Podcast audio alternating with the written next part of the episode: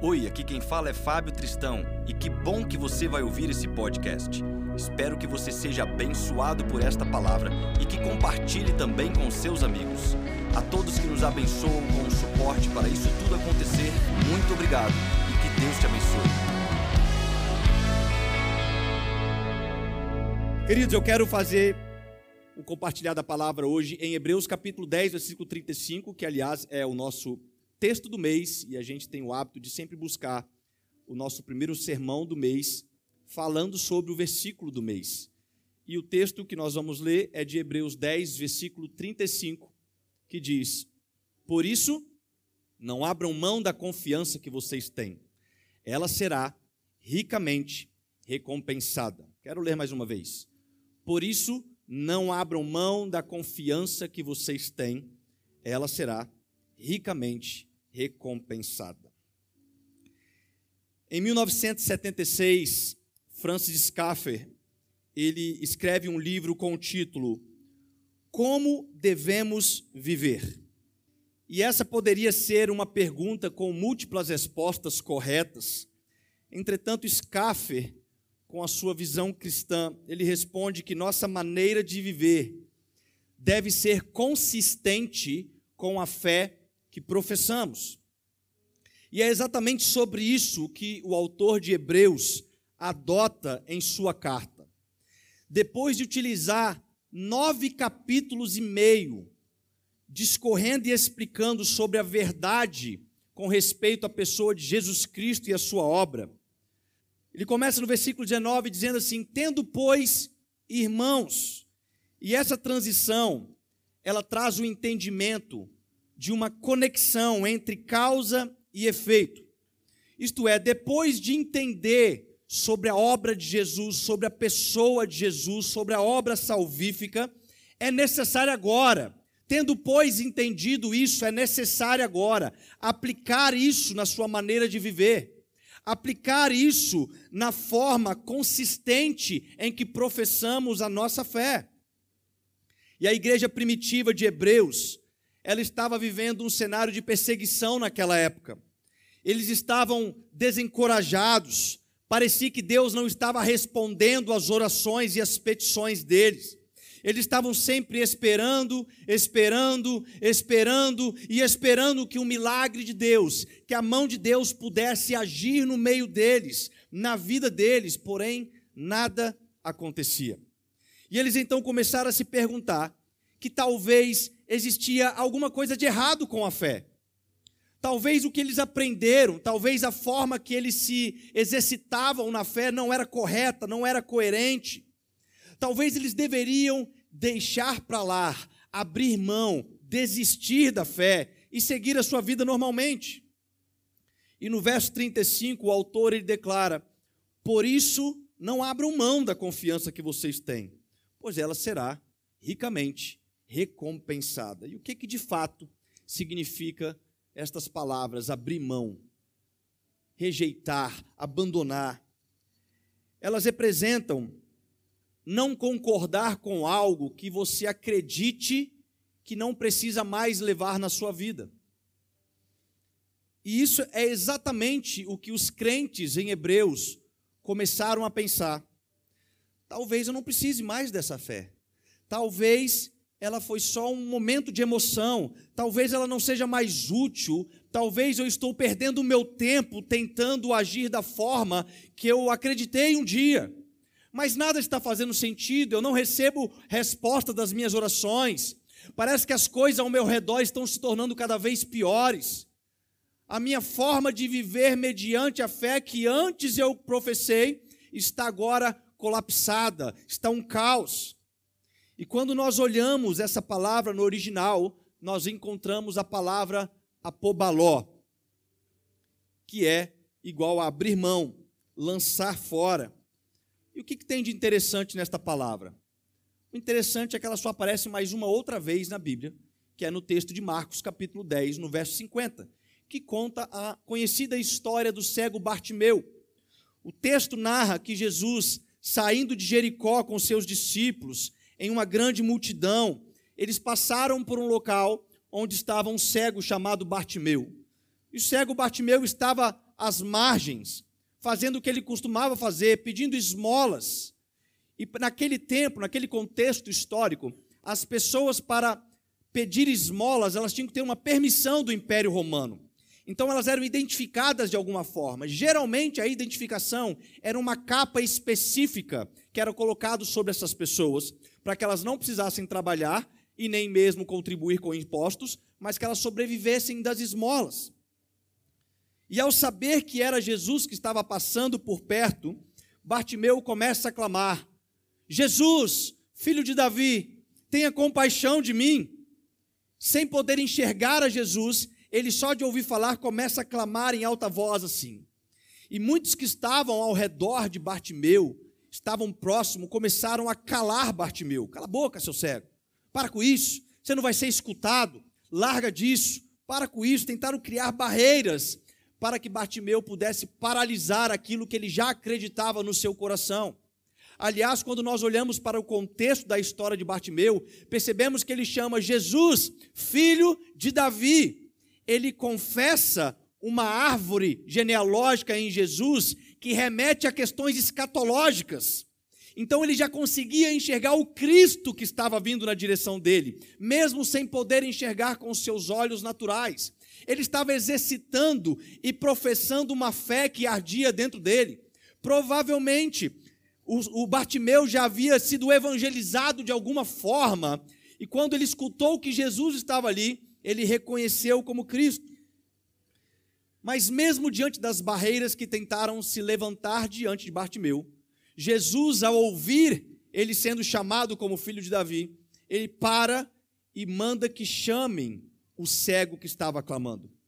E o texto narra, no versículo 50, que imediatamente Bartimeu lançou fora a sua capa. Bartimeu apobaló. Ele abriu mão da sua capa de mendigo. Ele abriu mão da sua capa que ele ficava sendo escravizado naquela pobreza.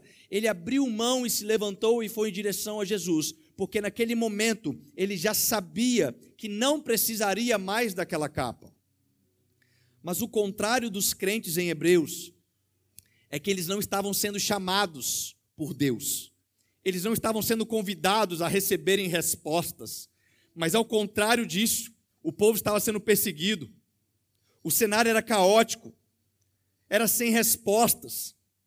E cada vez mais tendenciosos eles estavam de pensar: eu acho que a gente não precisa desta fé. Eu acho que não vale a pena mais seguir o caminho do cristianismo. Não faz sentido. Olha ao nosso redor. Olha o governo romano. Olha os nossos problemas de perseguições. Temos irmãos morrendo por causa do evangelho. Temos irmãos passando fome, sendo perseguidos, açoitados. E eu quero abordar algumas notas que tomei deste texto. E a primeira delas é que perdemos a confiança quando somos impacientes. Aliás, esta este século, esta era que nós estamos vivendo, é a era dos impacientes. A impaciência, ela evoluiu de tal forma que a medicina teve que criar nomes, diagnósticos para isso. É crise de ansiedade, é síndrome do pensamento acelerado, é transtorno obsessivo compulsivo, é estresse generalizado, entre outros centenas de diagnósticos que estão correlacionados com ansiedade, com falta de paciência. E o problema é que nós geralmente interpretamos que a nossa vida relacional com Deus, ela tem que ser de acordo com os conceitos ou vivências que nós temos hoje. A nossa cosmovisão, a nossa forma de enxergar as coisas, geralmente é o reflexo direto do nosso relacionamento com Deus. Isto é, se eu sou impaciente, se eu sou ansioso, se eu fico nervoso quando eu envio uma mensagem para alguém no WhatsApp, eu vejo que ela leu a mensagem, mas não me respondeu na hora, eu já fico nervoso, eu já começo a falar mal da pessoa. Algumas pessoas xingam a pessoa. Olha aí, para que tem celular? Miserável! Não me responde, não fala comigo. Sabe o que, que é isso? É um reflexo direto da forma que nós acabamos interpretando como é o nosso relacionamento com Deus.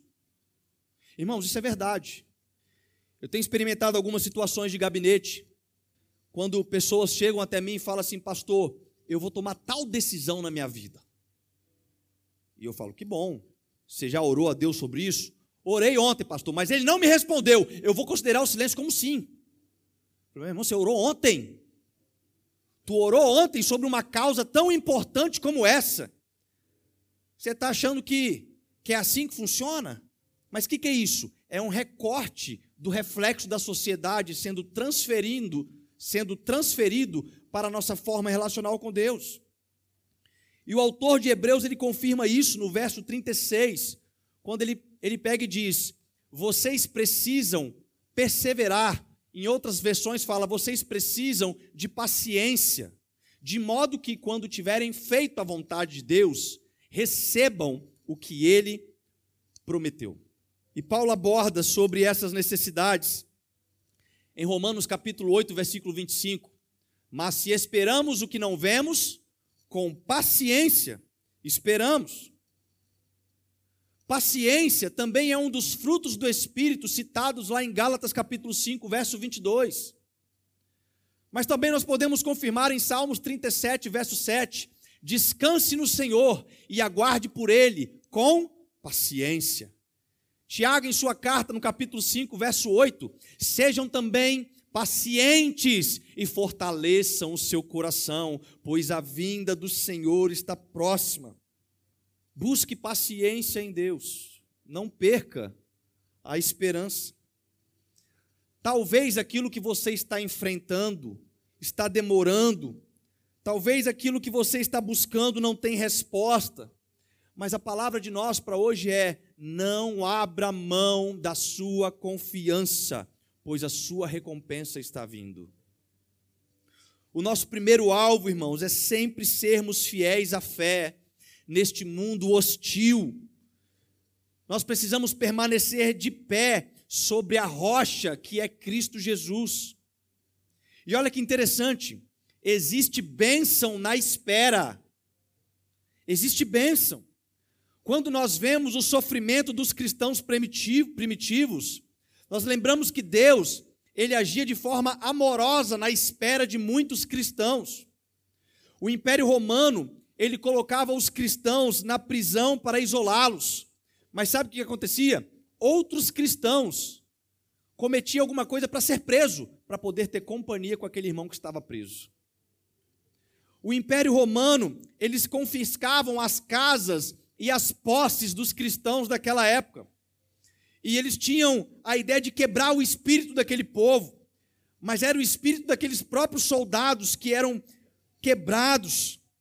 Eles se abatiam quando os outros cristãos da igreja começavam agora a repartir os seus bens com aqueles que ficaram sem nada. Eles falavam: Meu Deus, a gente tenta de uma forma e é constrangido de outra resposta. A gente tenta prender, eles se acompanham. A gente tenta confiscar, eles dividem ao ponto que eles chegavam até mesmo a matar. E Tertuliano, no primeiro século, diz que o sangue dos cristãos é a semente do cristianismo. Quanto mais a gente mata crente, mais nasce. Tem alguma coisa verdadeira nesse Deus. Tem algo que muitos não estavam enxergando, mas muitas mães saíam das suas casas e iam em direção para o Coliseu para se oferecer como sacrifício diante do Evangelho de Jesus. Então nós perdemos a confiança quando somos impacientes, quando não sabemos perseverar, quando desistimos dos nossos processos, do nosso caminho. E muitas pessoas estão vivendo em dias de desistência. Muitas pessoas não aprenderam a perseverar. Muitas pessoas estão abandonando seus processos no meio do caminho, com as suas justificativas com as suas respostas. Ai, Deus não me responde. Eu esperei tanto tempo. Primeira pergunta que a gente devia fazer assim: será que eu esperei mais que Abraão para ter um filho? Porque se não foi, irmão, a gente já devia parar de pensar nessas coisas. Se a tua resposta não passou do prazo de Abraão para ter um filho, já nem comenta mais sobre o assunto. Temos que ter esse tipo de filtro, temos que ter esse tipo de pensamento. O segundo ponto que eu anotei é que a nossa confiança, ela será recompensada. Por isso, não abram mão da confiança que vocês têm, ela será ricamente recompensado. E o autor de Hebreus, ele utiliza uma ferramenta de análise temporal que é muito importante. Porque no verso 32, ele diz assim: Lembrem-se dos primeiros dias, depois que vocês foram iluminados, quando suportaram muita luta e sofrimento. Olha a estratégia que ele usa na reflexão temporal. Ele faz os crentes daquele tempo refletirem sobre o primeiro amor que eles tiveram em Jesus. Refletirem pela a primeira vez que eles foram iluminados pelo evangelho, que eles foram encontrados pela verdade, que eles se encheram de esperança na salvação em Jesus Cristo diante mesmo dos sofrimentos que eles estavam tendo. Mas interessante é que no verso 35, ele traz o, o, o pensamento agora futuro. Por isso, não abram mão da confiança que vocês têm, ela será ricamente recompensada. E eu particularmente, eu creio muito nessa necessidade de reflexão. Porque somente entendendo o sacrifício que Jesus fez no passado e olhando agora para a esperança que me está proposta no futuro, é que eu aprendo como me posicionar no presente. Quero falar mais uma vez. Somente ao entender o sacrifício de Jesus feito na cruz no passado e compreendendo a esperança que está proposta para mim no futuro, é que eu começo a me posicionar corretamente no presente. Só que, infelizmente, a mentalidade capitalista dos dias atuais também traz um reflexo relacional com Deus errôneo.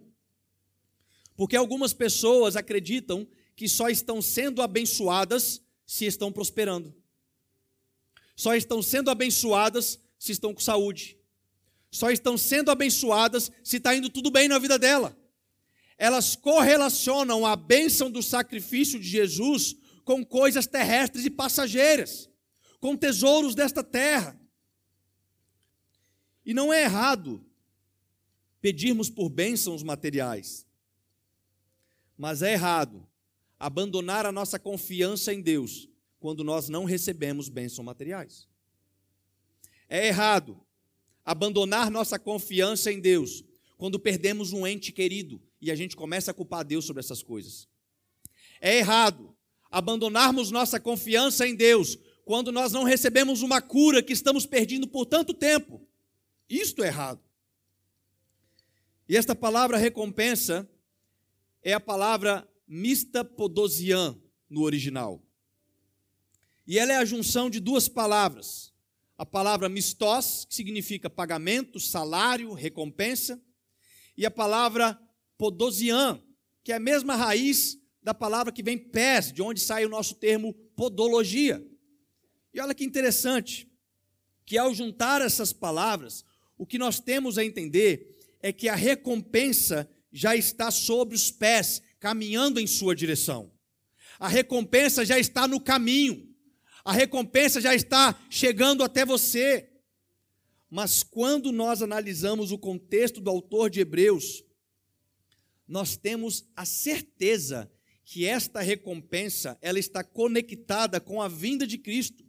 O autor de Hebreus não está falando de uma recompensa material, não é de uma promoção no seu trabalho, não é de um lucro na sua empresa, não é de uma cura na sua vida.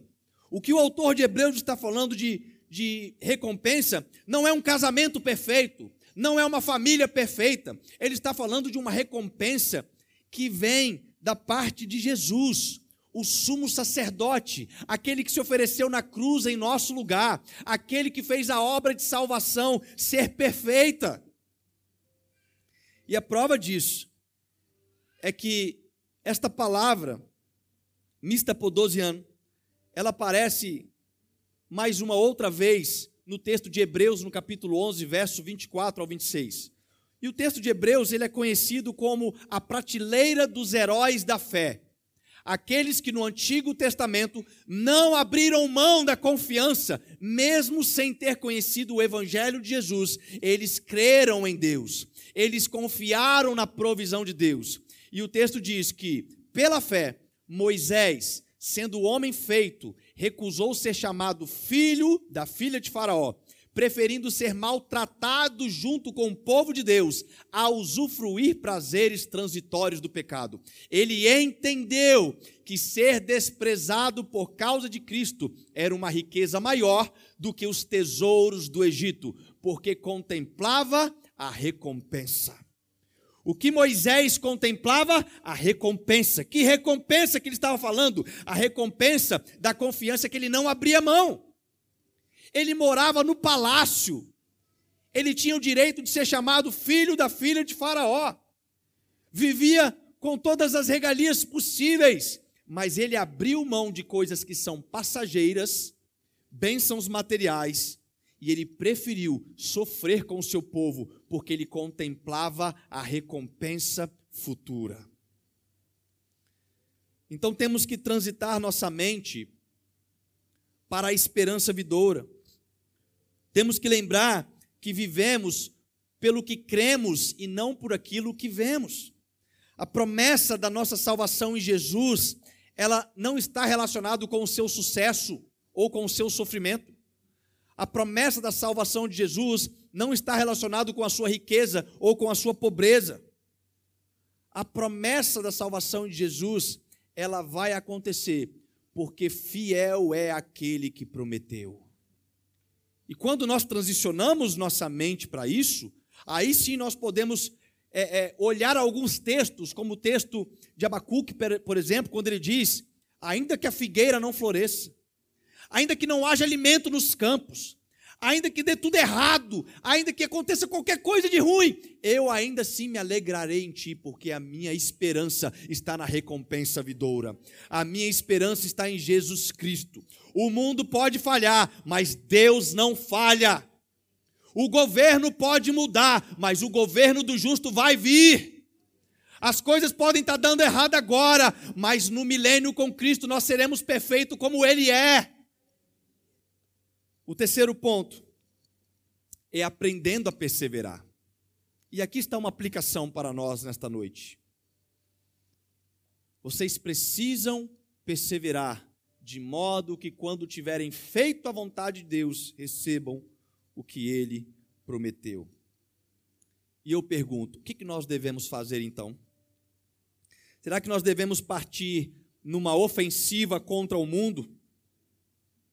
Será que nós devemos tentar de alguma forma, tentar fazer as justiças com as nossas próprias mãos?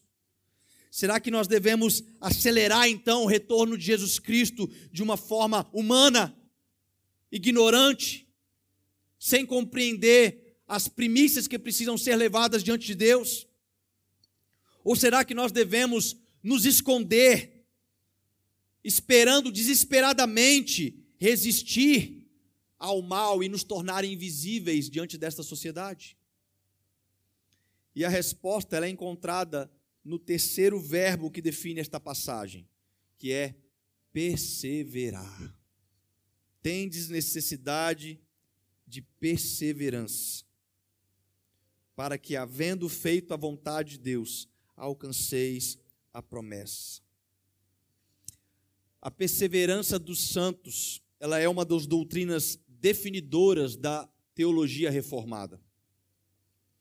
E essa doutrina, ela ensina que ainda que nós sejamos salvos pela graça, por causa da eleição soberana de Deus, os cristãos ainda têm que perseverar na sua caminhada cristã até o fim, ou até o momento que Cristo retornar.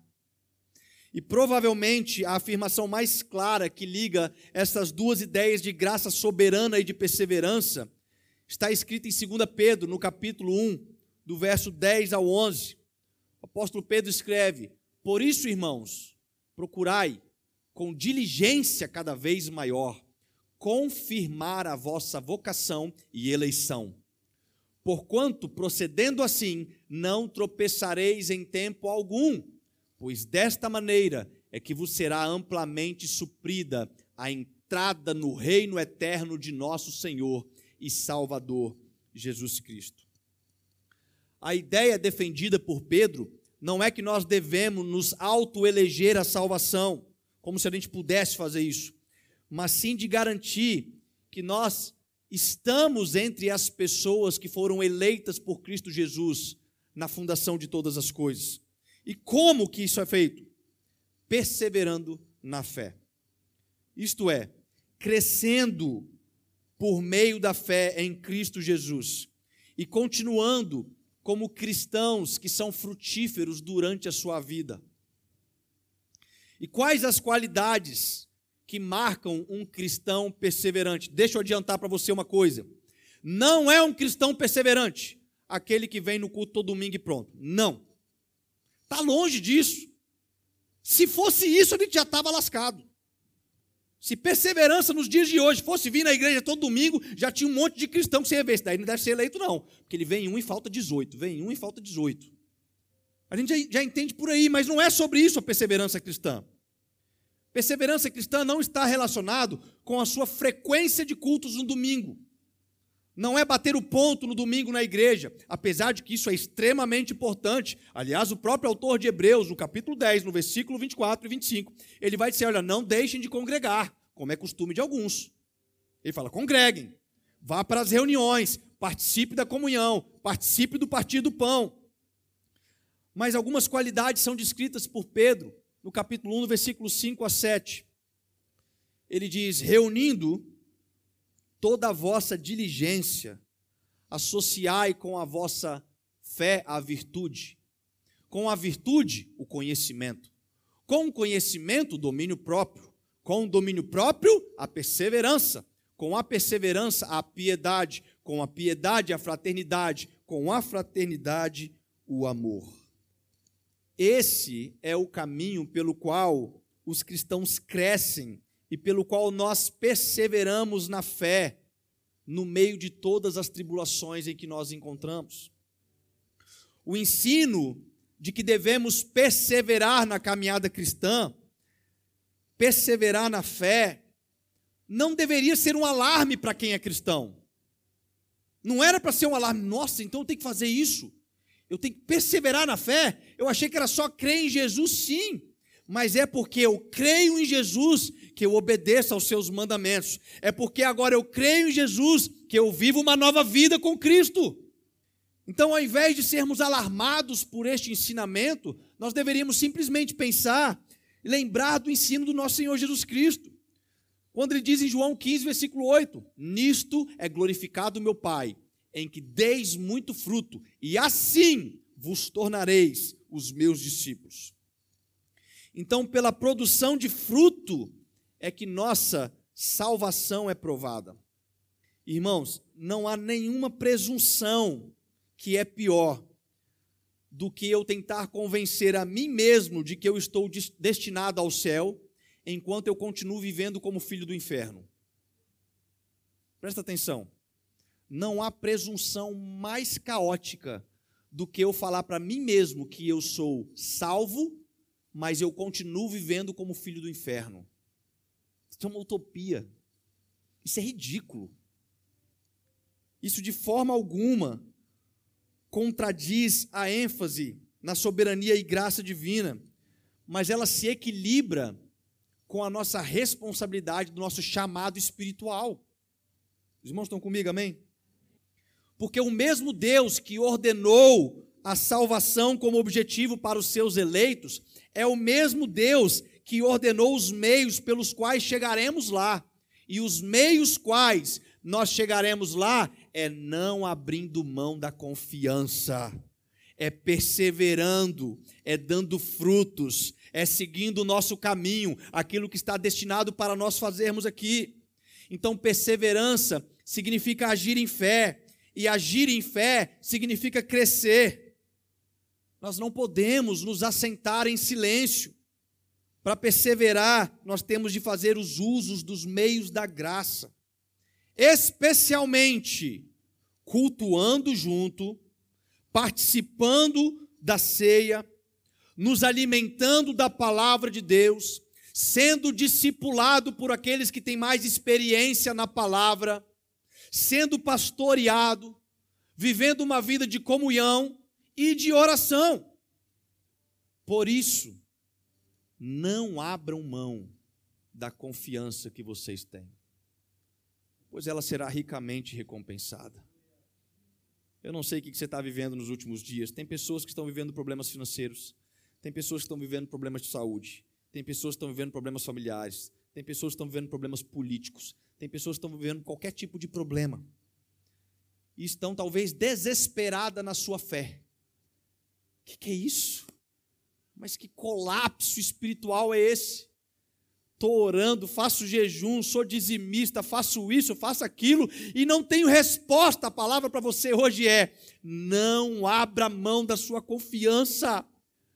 Para de negociar a sua salvação com coisas terrestres. Aquilo que Deus preparou para nós é infinitamente maior do que qualquer coisa que esta terra pode te oferecer. O apóstolo Paulo considerou qualquer riqueza que ele pudesse ter nesta terra como esterco diante da salvação que ele tem em Deus. Então a nossa perseverança em fé, irmãos, é o que nos faz agir em um caminho que nós andamos não por aquilo que nós vemos, mas por aquilo que nós cremos. Os dias estão difíceis, persevere mais na fé. O dinheiro está pouco, persevere mais na fé. A saúde está complexa, persevere mais na fé. Aprenda mais da palavra de Deus, ore mais tempo, se junte mais com o corpo de Cristo, participe mais das programações, seja discipulado, seja crescente, mas não abra mão da nossa fé. Existe recompensa para nós.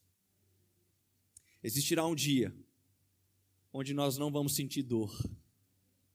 Existirá um dia onde a morte não vai nos alcançar. Existirá um dia onde estaremos junto com Ele.